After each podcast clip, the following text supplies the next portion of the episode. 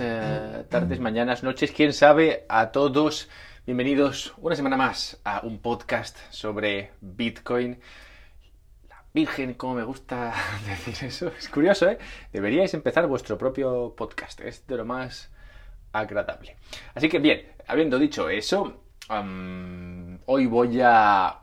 Hoy voy a meterme en eh, cuestiones que no son tanto de Bitcoin. Un poco por, por variar y un poco por contrastar, pues no se puede entender algo si no es en comparación con otras cosas. Bueno, no siempre, pero digamos que la comparación en algunas ocasiones ayuda a entender ciertos aspectos de lo que sea. Y hoy en particular quiero tratar algo de actualidad con todo lo que está ocurriendo en Ethereum, donde ocurren las cosas despacio, pero ocurren.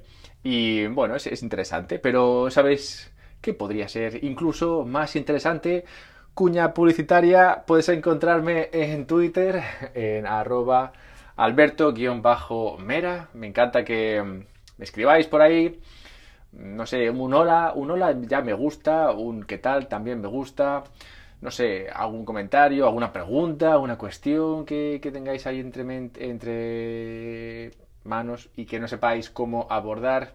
Probablemente yo tampoco, pero quién sabe, igual sí. Así que puedes encontrarme ahí. Y otra actividad de lo más apasionante es ir a iTunes o al lugar donde escuchéis esto. Parece ser que en Spotify mm, esto no se puede hacer. Pero bueno, si vais a, si tenéis iTunes y escucháis esto a través de iTunes, ir a iTunes y dejar una review. En plan, no sé, cinco estrellas, porque, ¿por qué no? Ya que has ido hasta allí, ¿por qué dejar menos? Y vas ahí, dejas una review y tan felices todos. ¿Por qué? Pues porque eso ayuda al podcast y como esto es gratis y para todo el mundo, un poquito de ayuda no viene nada, nada mal. Sobre todo si encuentras esto mm, ciertamente...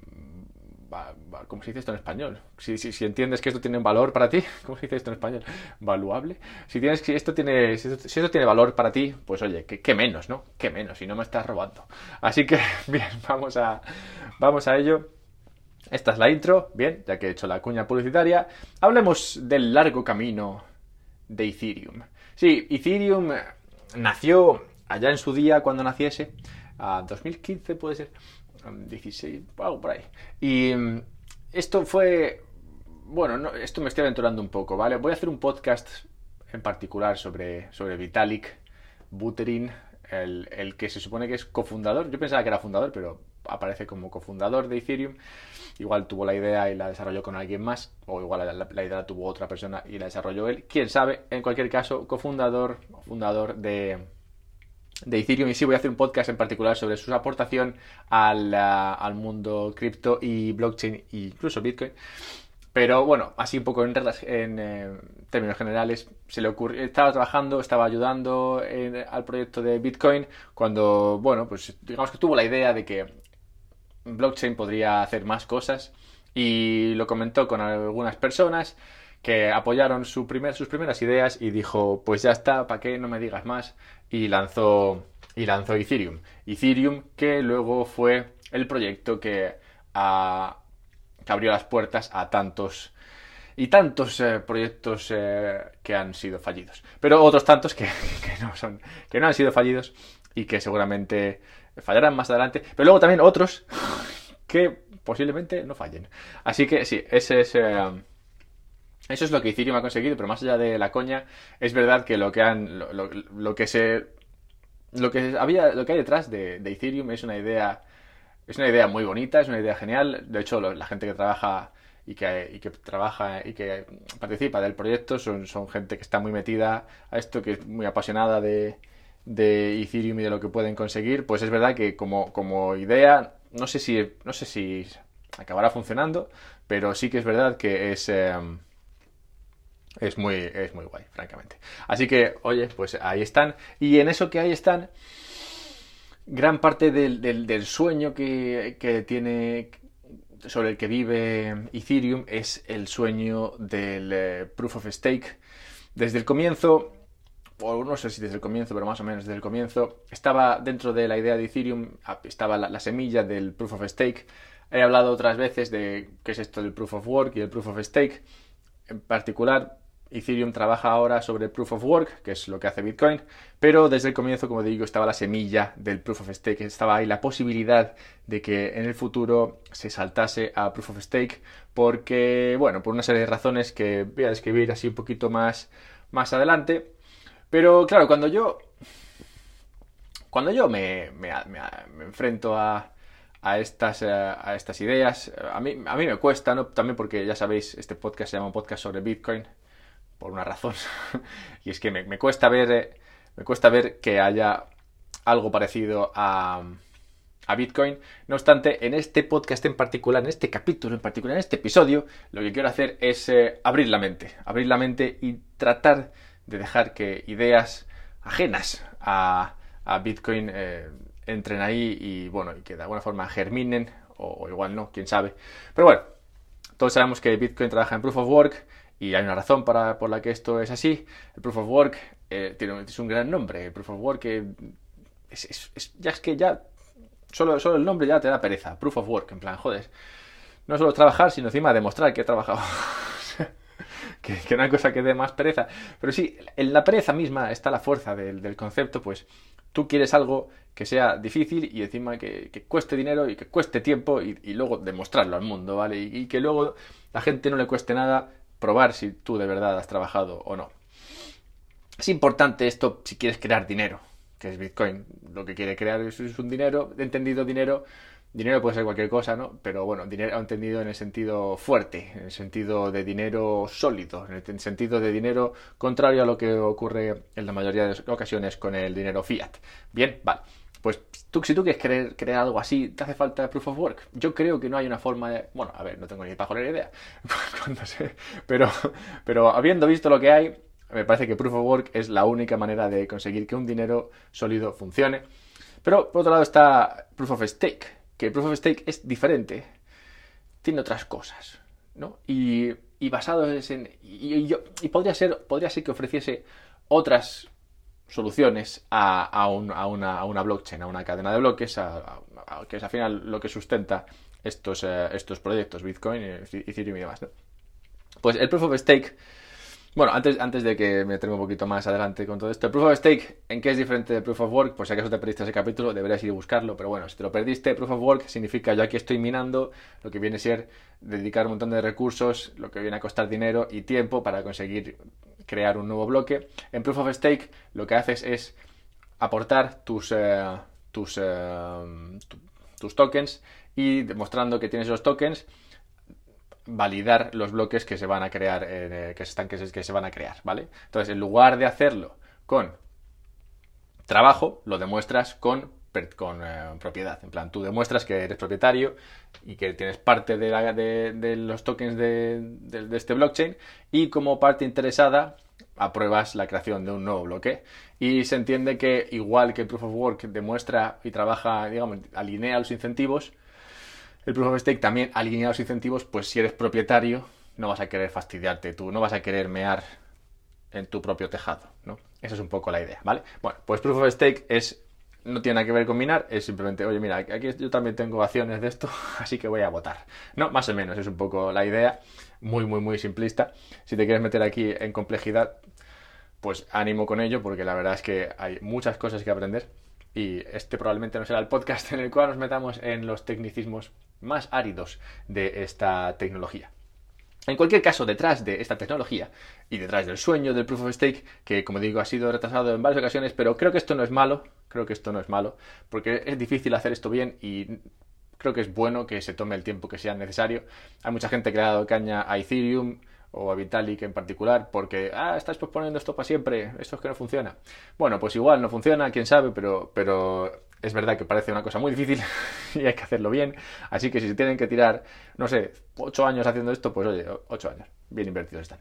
Así que, como digo, el sueño del proof of stake está ahí por algo, no es, no es por llevar la contraria, no es como en plan de no, es que como él era, no sé, es como tener un padre del Madrid y luego ser del Atleti, pues él empezó, Vitalik empezó en Bitcoin, entonces luego se hace de Ethereum y dice, pues voy a hacer otra cosa que sea totalmente opuesto. No, no es por eso. Se supone que hay unas razones, hay razones de peso para apoyar Proof of Stake en lugar de Proof of Work. Por ejemplo, se, dice que, Proof of Stake puede eliminar la centralización. ¿A qué nos referimos aquí? Centralización es eh, lo que viene siendo la centralización de los recursos que se dedican a... No, de los recursos no, bueno, los, de los participantes que se dedican a validar bloques. En el caso de, en el caso de Bitcoin, como hablé en el episodio este de minería, para minar Bitcoin te hace falta un ASIC, que es una maquinita que solamente mina, no sirve para más. Ya está, esto es lo que hace. Como una exprimidora de zumos, solo exprime zumos y de naranja normalmente, pues ya está. Esto es igual, igual de básico, solamente hace una cosa, el ASIC solamente mina Bitcoin y ya está. Entonces, esto lo que hace es que sea una cosa muy específica y que al final la gente solamente una, una granja con recursos pueda crear de verdad una gran granja granja de minería y esto claramente expulsa a muchos de los participantes que, que, gustarían de minar pero no pueden porque no tienen esos recursos y también expulsa a todos aquellos que tienen una energía cara de modo que al final se concentra mucho en lugares donde la energía es barata y hay capital, como puede ser China, donde está la mayoría, y luego otras zonas. Entonces, para eliminar esta centralización, se habla de como se habla de proof of stake, porque aquí propietarios puede haber en todas partes, así que no hace falta que estén centralizados en algún lugar. Si bien, bueno, pues podría ser que habrá, haya personas o grupos de personas que sí que tengan una importante cantidad de, de um, tokens en su poder. Pero bueno, nadie es perfecto.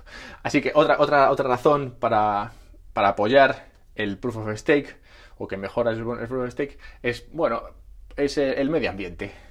Ya que estamos en la semana del cambio climático y todo eso, sobre el cual me, ahorro mis opiniones, digamos que mm, proof of work es, eh, es, un gasto, es, un gasto de energía, es un, es un, gasto de energía en, algo que, bueno, pues eh, hay que hacer, que es minar. Y esto cuesta tiempo y cuesta dinero y cuesta energía, que, eso, que como digo, pues hay que, hay que, hay que gastar energía, hay que consumir energía para, para hacer esto y consumir energía en algo que al final viene a crear una blockchain potente, pues podría tener poco valor para quien lo crea así. Y bueno, pues gastarse el dinero en esto, gastas y, y contaminar por esto, pues digamos que no, no es bueno. Entonces dices, venga, vale, pues ya está, vamos a no hacerlo así, vamos a hacerlo con Proof of Stake, que aquí no se contamina nada. Sí, Sí, pero bueno, me, trae... Mira que yo hago, ánimo ¿eh? de creerme esto, pero yo sigo pensando que al final la minería es algo que sí puede contaminar hoy día y seguramente lo haga, pero como cualquier negocio al final tenderá a la energía más barata.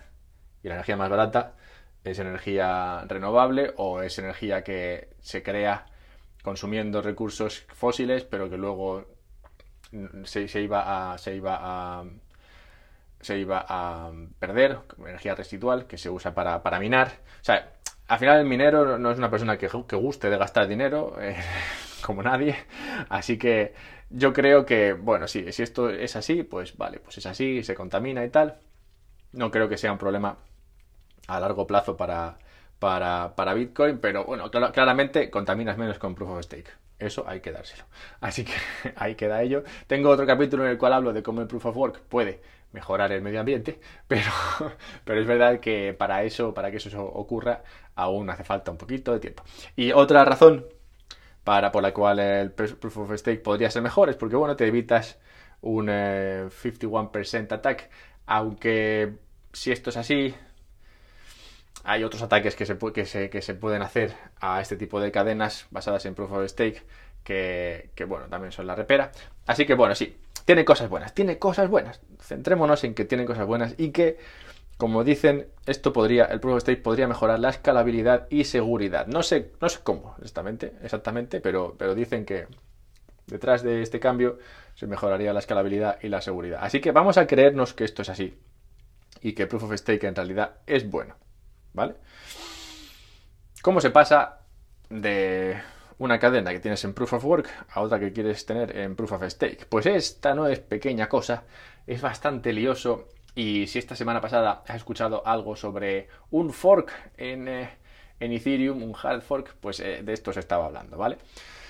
Claro, tú tienes una cadena que funciona de una forma y quieres crear otra cadena que funciona de otra forma totalmente diferente. Esto, esto no, no, no se puede hacer fácilmente no, es como una empresa que un día se llama, no sé, Pascual y al día siguiente se llama otra cosa, cambias el nombre y listo. No, esto, esto cambiar, es cambiar algo que es, que es, es, muy fuerte cambiar esto, ¿vale? Es como, no sé, como producir en, en Rusia y luego al día siguiente irte a producir todo en Italia con diferentes empleados y todo. algo así, ¿sabes? Entonces tienes que creer que tienes que tener las dos al mismo tiempo, cerrar una y abrir la otra, pero tienen que trabajar de forma totalmente diferente, ¿vale? Entonces, ¿cómo se hace esto? Se hace con un fork. También tengo un capítulo sobre los forks. Un fork básicamente es una actualización, ¿vale? Pues y hay varios tipos de actualizaciones que se pueden hacer en un blockchain. Están los, los, suaves, en plan una actualización así normalica, que cambia alguna cosa, pero bueno, no cambia nada así demasiado grave. Y, digamos que todos los tokens, los tokens pre-configuración, pre-actualización y los post-actualización aún son compatibles entre ellos. Y luego tenemos los, los forks que son a lo bestia bueno, no tienen por qué ser a lo bestia, pueden ser eh, muy pensados y concretados y, y hechos en comunidad, pero, pero bueno, a lo bestia en el sentido de que no tienen, hacen al token nuevo actualizado incompatible con el token pasado no actualizado, ¿vale? Entonces en este caso se tuvo que hacer un hard fork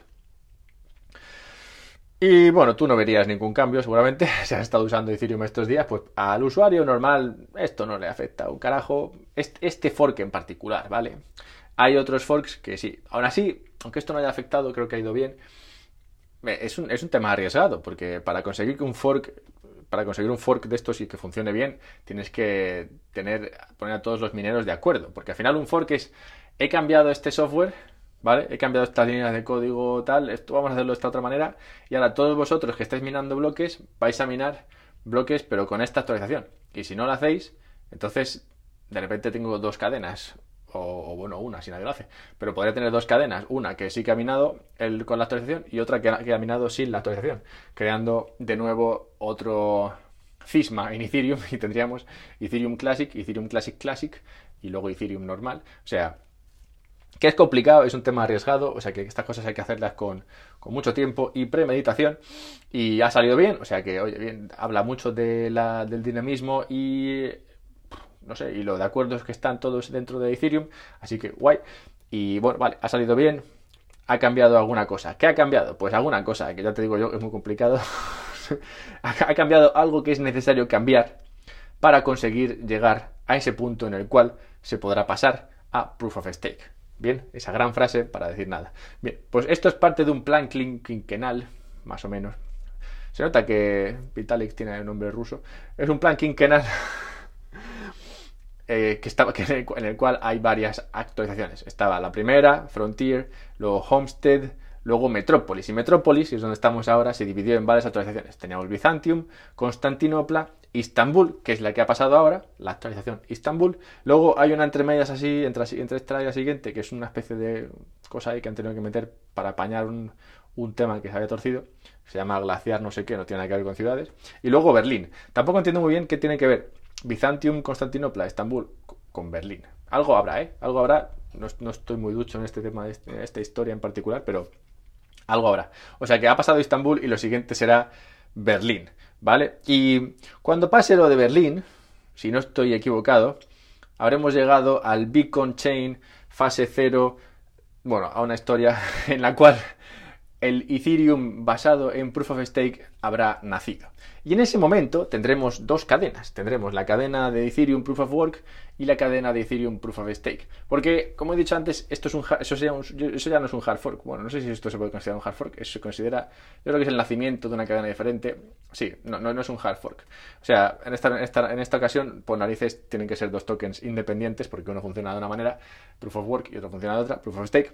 Así que durante bastante tiempo habrá dos, Ethereum 1 e Ethereum 2. Lo cual, imagino que a alguna persona le, hará un poquito la cabeza. Pero bueno, oye, así funcionan las cosas, hay que hacerlo así, porque no se puede hacer de otra manera. Y entonces podrás tener Ethereum e Ethereum Proof of Stake. Eh, eso es la fase 0. Luego habrá una fase 1 dentro de la fase... dentro de la fase esta ya de Proof of Stake en la cual se podrá de nuevo hacer más o menos todo lo que se puede hacer ahora en Ethereum 1, pero en Ethereum 2. Y a partir de entonces ya digamos que estaremos un poco donde estamos ahora, pero en Proof of Stake. No sé si te has enterado de algo. Es difícil.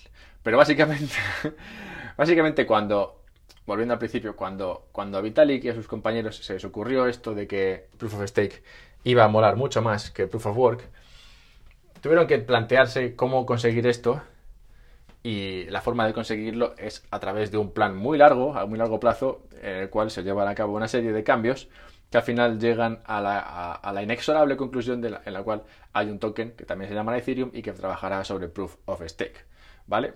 Y ese es un poco lo que, eso es un poco lo que está ocurriendo poco a poco dentro de, dentro de esta cadena. Y hay que decir que esto es muy atrevido, es muy innovador y la verdad es que es la leche. O sea, de nuevo, yo, me, cuesta, me cuesta ver un poco porque, claro, yo, yo soy, soy, creo, creo mucho en cómo funciona Bitcoin. Creo que Bitcoin tiene todo lo que es un producto cerrado, como he dicho otras veces. Ya, ya está, es así, esto es lo que hay, no, hay más. así funciona y, no hay que darle más vueltas. Ya, está, ya está terminado.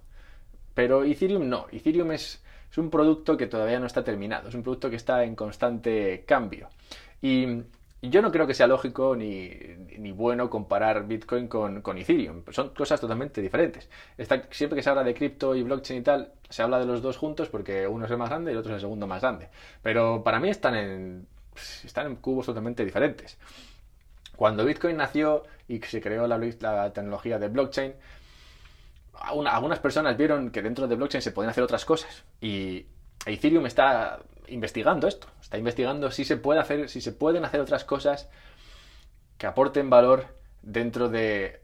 dentro. usando, usando una blockchain. Usando una blockchain que probablemente no tenga que ser como el blockchain de Bitcoin. Porque el blockchain de Bitcoin es como es porque sirve para hacer lo que hace Bitcoin.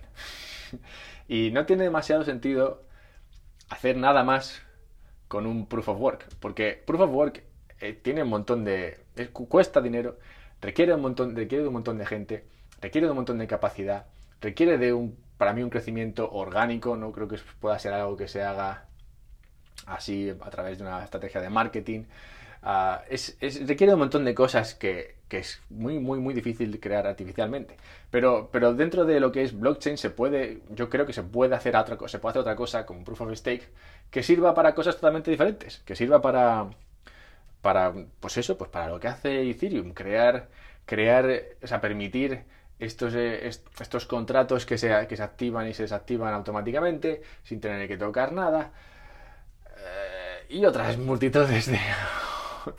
otra multitud de cosas que se permiten y que se sueñan dentro de, una, de un blockchain como, como Ethereum. Y si para conseguir esto, pues hay que, hay que pasarse a un modelo de proof of stake, y hay que jugársela, pues oye, eso es lo que están haciendo y no hay que... Yo creo que es bueno apoyar esto, estas innovaciones dentro de, dentro de este mundillo. Así que aquí estoy apoyando un poco esto, poniendo mi granito de arena. Y de paso, un tema importante dentro del Proof of Stake, chicos, ya que estáis por aquí, chicos, chicas, es que se puede. Proof of stake significa que tú tienes que poner ahí tu, pasta para demostrar que la tienes y que quieres votar para bueno, validar, validar bloques. Y por esto te van a pagar, claro. No vas a estar haciendo esto igual que los mineros se llevan, se llevan una recompensa. El que estaquea también se lleva recompensa. Una recompensa que ahora mismo está calculada en un 4,4% o algo así, que se mueve bastante, pero bueno, por un 4 o un 5%. Y eso es un buen retorno de inversión sobre todo en un mundo como el que estamos ahora, en el cual los tipos están al cero. 4,4%, oye, no es moco de pavo.